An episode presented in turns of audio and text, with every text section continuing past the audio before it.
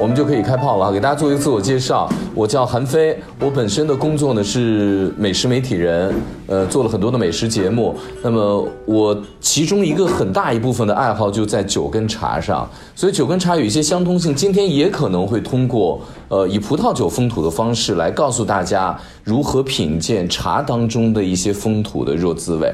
那么我们要讲风土的话，第一件事情要讲什么？要讲的就是何以风土。什么是风土？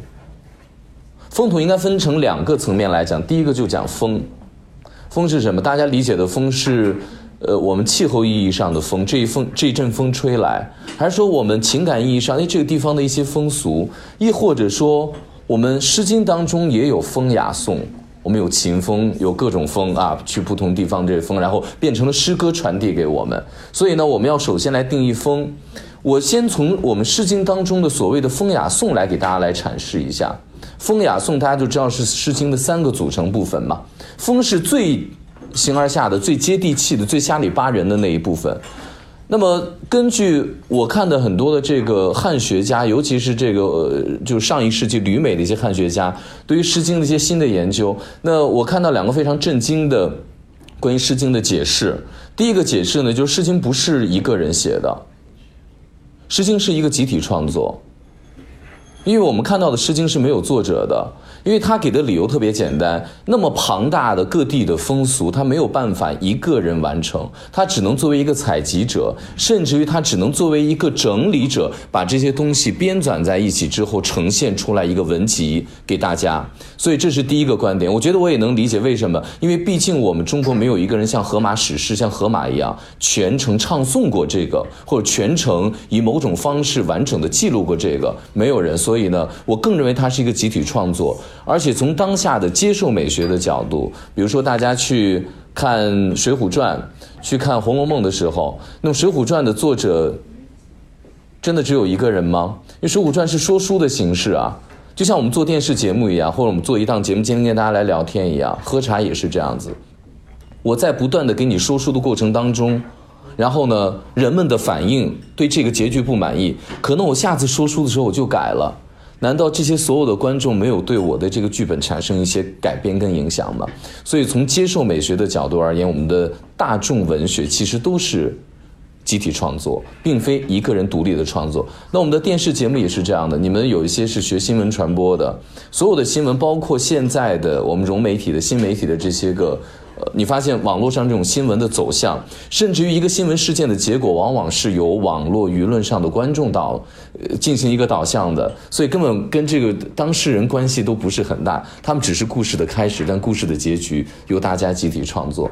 这是我读这个最近一些年读上个世纪旅美的一些作家，他们跟国外的他甚至是可以公寓的这些汉学家研究《诗经》的一个结果很震惊，就是《诗经》不是一个人做的。第二点。他对《诗经》的风做了一个定义，我不知道你们有没有学文学的，对《诗经》里面的风这一部分，你们怎么来理解？对，那你对《诗经》里面的风这一部分怎么理解？各地的民歌和各地的从民歌中体现出来的情感与风土人情。对，呃，各地的民歌从各地民歌当中提炼的集体的人格、集体的情感，然后表达出来当地的一种风土人情，呃，这是当下比较普遍的解释。当下比较普遍的解释，那么其实呢，我要从这部分的风要连到下面的这一句“风马牛不相及”。你用刚才的这个风俗，从当地提炼出来的集体人格变成文化，你就没有办法来解释“风马牛不相及”了。你发现解释不了了，这个就是我在那本书当中最终找到了一些答案。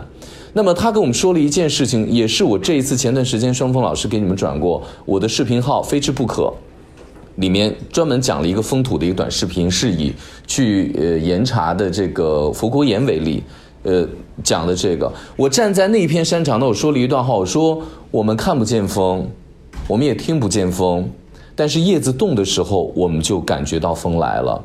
风呢，以一种你可以看见的。或者你不可以看见的，你可以捕捉的，或者你不可捕捉，你可以言语去解释，你甚至于无法解释的形式，参与着我们眼前的万物和合。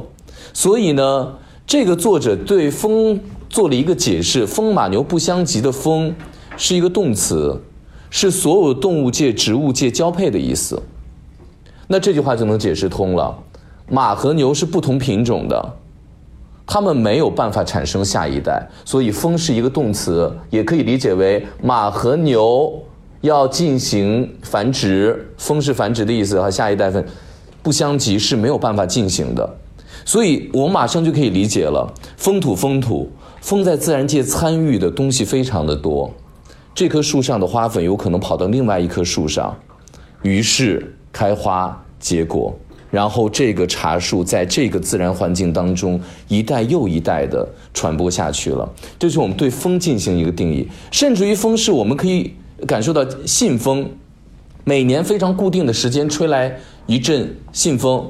比如说我们国家的东南一带地势相对偏低，我们国家大概比如说我们的版图哈，我们有这么一个版图，这是东，然后呢这是整个的。呃，南这不对啊，这是北，上北下南，左西啊，右东，大概是这么一个啊，这是东南方向。我们整个国家的版图是靠这边倾斜的，就是我们的西北部是高地，然后呢，我们整个的向向向下倾斜，我们大概用了只有百分之四的土地哈这一部分。但是却养活了大概整个中国百分之九十多以上的人口。这个结论不是我给，这结论第一个去看竺可桢先生写的关于中国地理的那一部分的论文。另外一个，胡焕庸先生对这个事情产生了定义：中国的降雨线也叫做 h u line 弧线，这是国际认同的。从东北的黑河开始，一直到云南的腾冲，大家发现没有？这一带是产米的。有黑土地一直往下走，产米的江南特别的富庶，因为我们整个版图向下倾斜，所有的营养物质向下冲刷了。然后呢，我们东南沿海的整个湿润蒸腾之后的水汽到达西跟北部之后，我们有极其高的山脉，然后拦住它们，又导致降雨再一次下来，不断的将这些营养物质向下冲刷。这也是信封，这也是某一种自然当中的风土在做他们的一些工作。那么这像不像岩茶？极像岩茶。那么岩茶最好的状态是什么？包括我们现在很多的这个呃呃非常好的山场，比如坑科，它就你到那个到武夷山就发现有这么一个大的这么一个山的墙壁，然后呢还是那个降雨把它冲刷下来。它从土地上蒸腾上来的水汽，然后再被冲刷下来，石头上的矿物质再一次进入到土地当中，滋养了茶树的根，然后从茶树根最后再变到茶叶上面呈现给大家，这就是我们所谓的风土在其中参与的一个。作用。那么我们从这样的一个说，从胡焕庸县这么一个中国的版图，在理解到小的这个山场的时候，大家就明白了，实际上这个地理位置对于整个的这个风土的影响也是非常大的。这是自然，我们把这个风说完了以后，我们再说一下土，因为它两个部分，土嘛，土壤。我不知道之前你们有没有老师给你们讲过，就是什么样的土壤更适合呃茶叶的生长，包括葡萄也是这样子。什么样的？如果你们去看过一些《陆羽茶经》，包括一些古代的茶的著作的话，其实也可以看出来，就是从古代至今几乎没变。而且中外对于农作物，尤其像葡萄这种要重单宁的、重一些分裂物质的东西，所以它的整个要求是一样的。首先是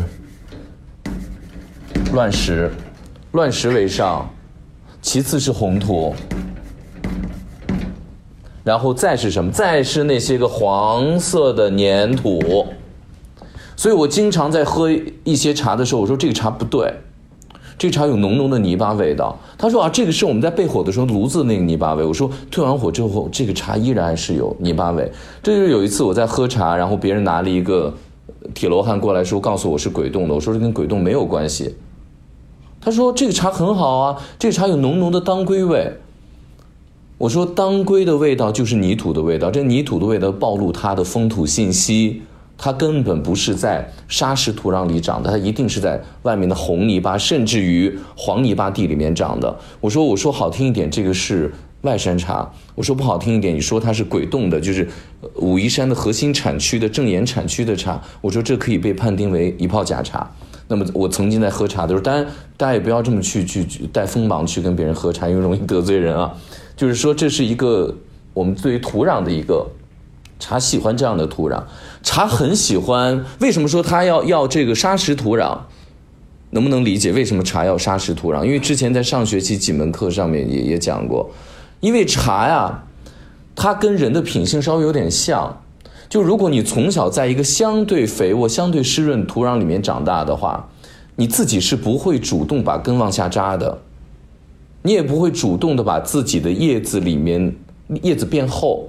为什么？因为太阳晒的时候呢，叶子里面水分如果被晒干，茶水茶叶是不是就被晒死了？还没长大被晒死了。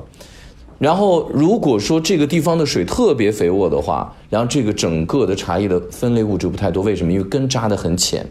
所以在茶叶需要一些水分，但是砂石土壤由于它没有那么大的密度嘛，它留在这块之后是马上水就从根部流走了，然后呢，茶叶的根不得不往下深扎，它扎得越深，在这样的一些丹霞地貌的武夷山也罢，包括其他地方砂石土壤也罢，扎得越深，它所获取的营养物质、矿物质越多，这个茶最后展现在树叶上面的。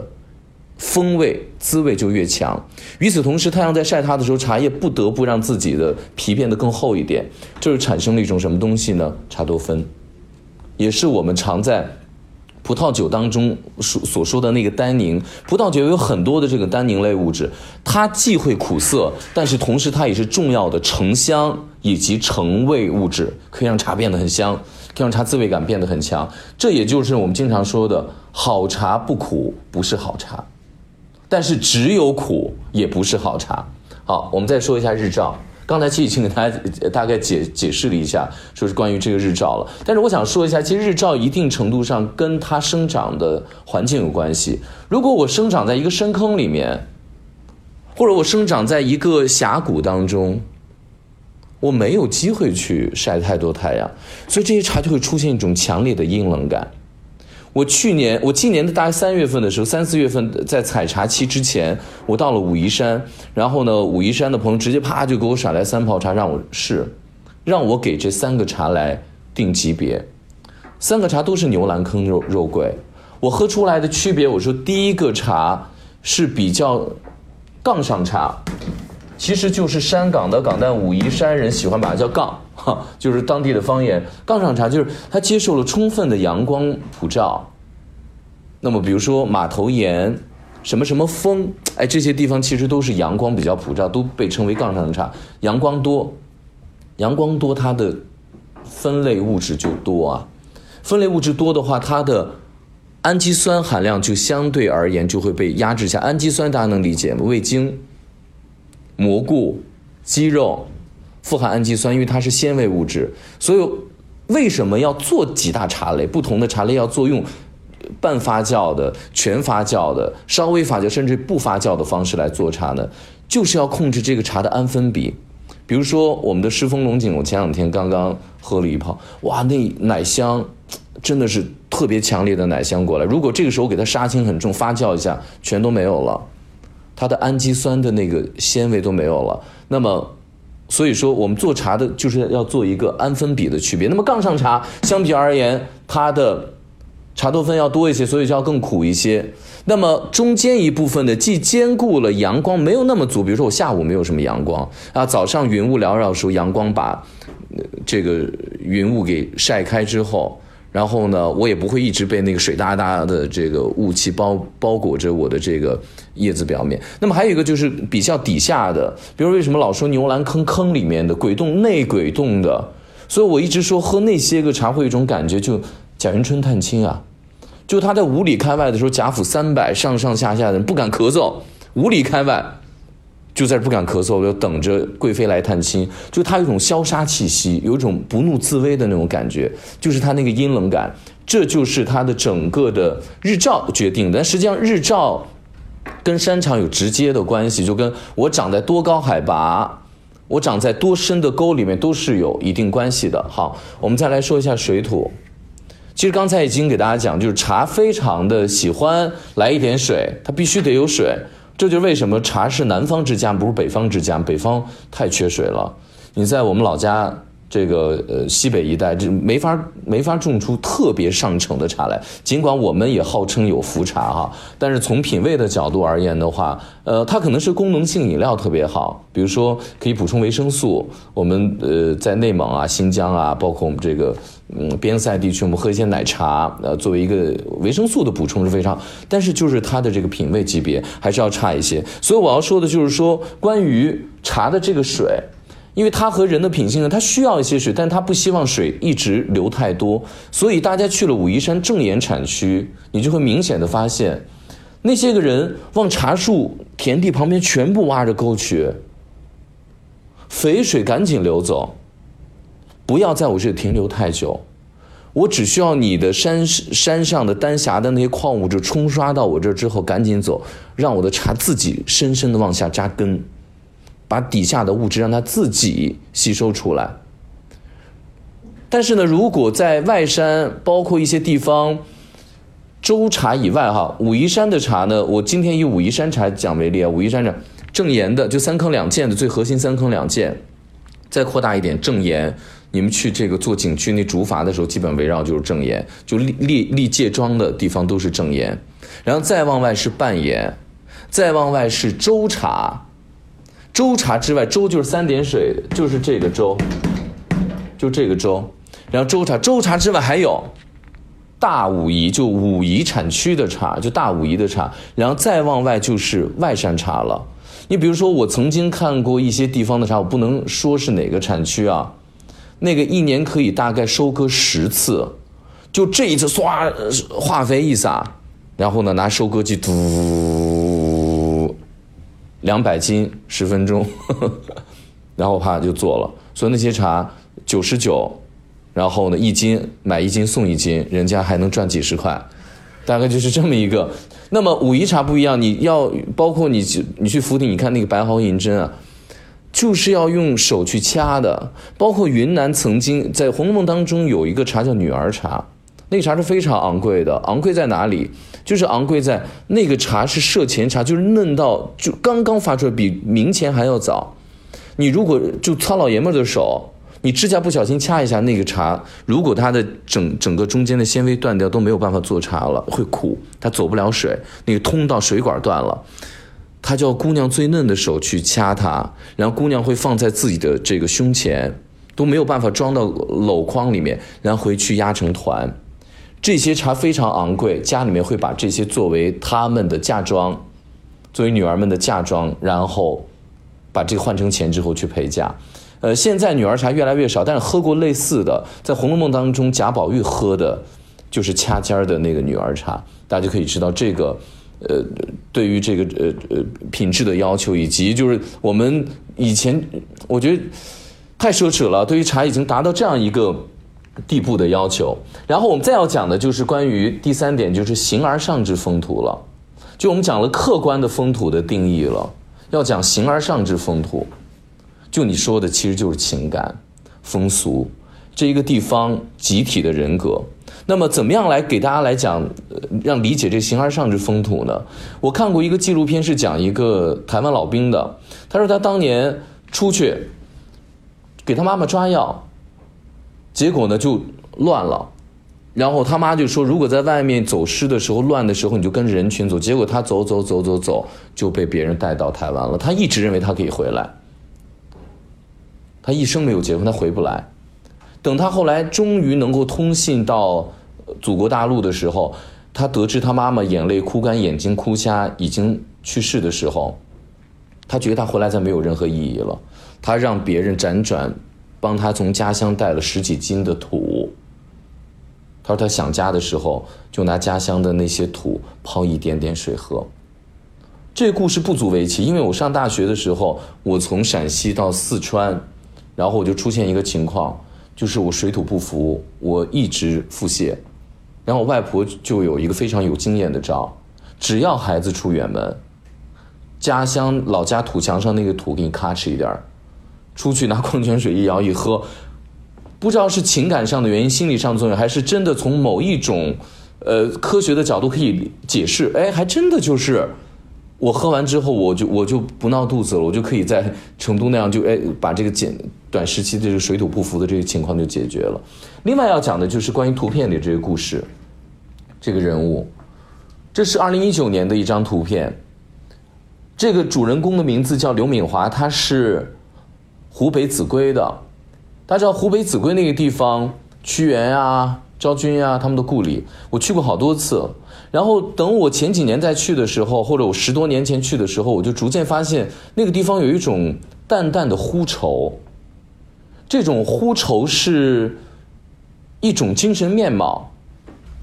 这种呼愁它不是一种真实的悲伤，这种呼愁是在于他们一种迁徙，他们的某一种背井离乡，他的某一种守不住故土。为什么？因为关于三峡大坝上来之后，很多地方的水位可能涨了一百米，原来的村落已经变成了这个水坝底下的水域，他们不得不搬迁，不得不怎么样？那么刘敏华就是这样的一个人，他已经搬走了，有的人搬到浙江，有的人搬到省内的其他地方。他搬走了之后，他依然舍不得这片土地上的家门口的这棵桃树，于是他就回去把家门口的这棵桃树挖下来，背在背篓里面。他正在歇息的时候，有一个叫做李峰的摄影师拍下了这一张照片。于是，在二零一九年，这一张背桃花的人触动了所有人的心。那么，作者安小庆呢，写了接下来这样一段话，我觉得非常动人。他说。人们对这这张照片出了神，想起了自己和家园、和故乡、和迁徙、和变化、和四季、和风物有关的一切。其实，就这张图片，从情感上就能够替我们解答为什么我们情感当中需要风土。我们在这片土地上生长。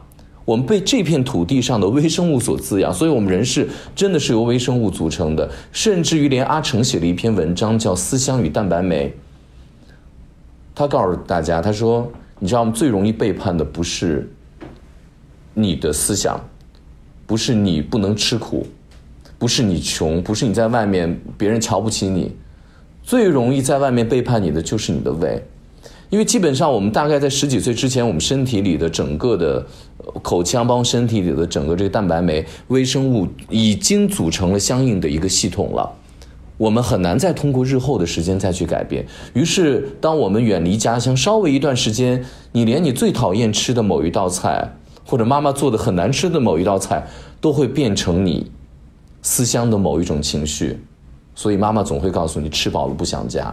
这就是为什么我们从某一种形态上面，也可以从科学的角度来解释这种形而上的关于风土、关于风土和思乡、关于这种风物和人情感之间的一种故事。这是我讲的第一部分，就是我们要来定义风土。那么第二部分呢，就是我们待会儿要喝的这个茶，呃，烟小种。烟小种呢是这个是呃我从桐木关带回来的。桐木关带回来是，我如果你去桐木关的话，第一站应该大家通常我们第一次上课的时候，我带正山堂的茶来，第一站，呃，世界红茶发源地打卡，打完卡啊走了。那么再资深一些茶客会往里面走，你要具体的某一个组，比如说我会去到麻宿，为什么要去麻宿？因为麻宿至今保留了我们的红茶，也就正山小种。最古老的那些母树，或者说那些母树的孩子，目前测序测出来三十多棵，那些个树有了，所以就是喝那些就能喝出真正的什么叫做老丛的那种那种气味。那么这个茶呢是就在我们麻宿里面，然后传统的青楼，那么这就是这个青楼哈，大家不要，大家不要把这个理解为风月场所。这个真的是几百年来，这是几百年来我们做茶的一个地方，叫青楼。那么真真正正好的，你们可以烧水泡啊。真真正正传统的这个小种，传统的小种，它必须在青楼里面从头到尾就来做。你们也可以先把这个牡丹喝一喝，喝喝了一喝了一喝之后，然后再来，对，再来，嗯。嗯，或者我们先喝十分钟茶，我再给你们讲第二部分啊。先喝十分钟茶，可以啊。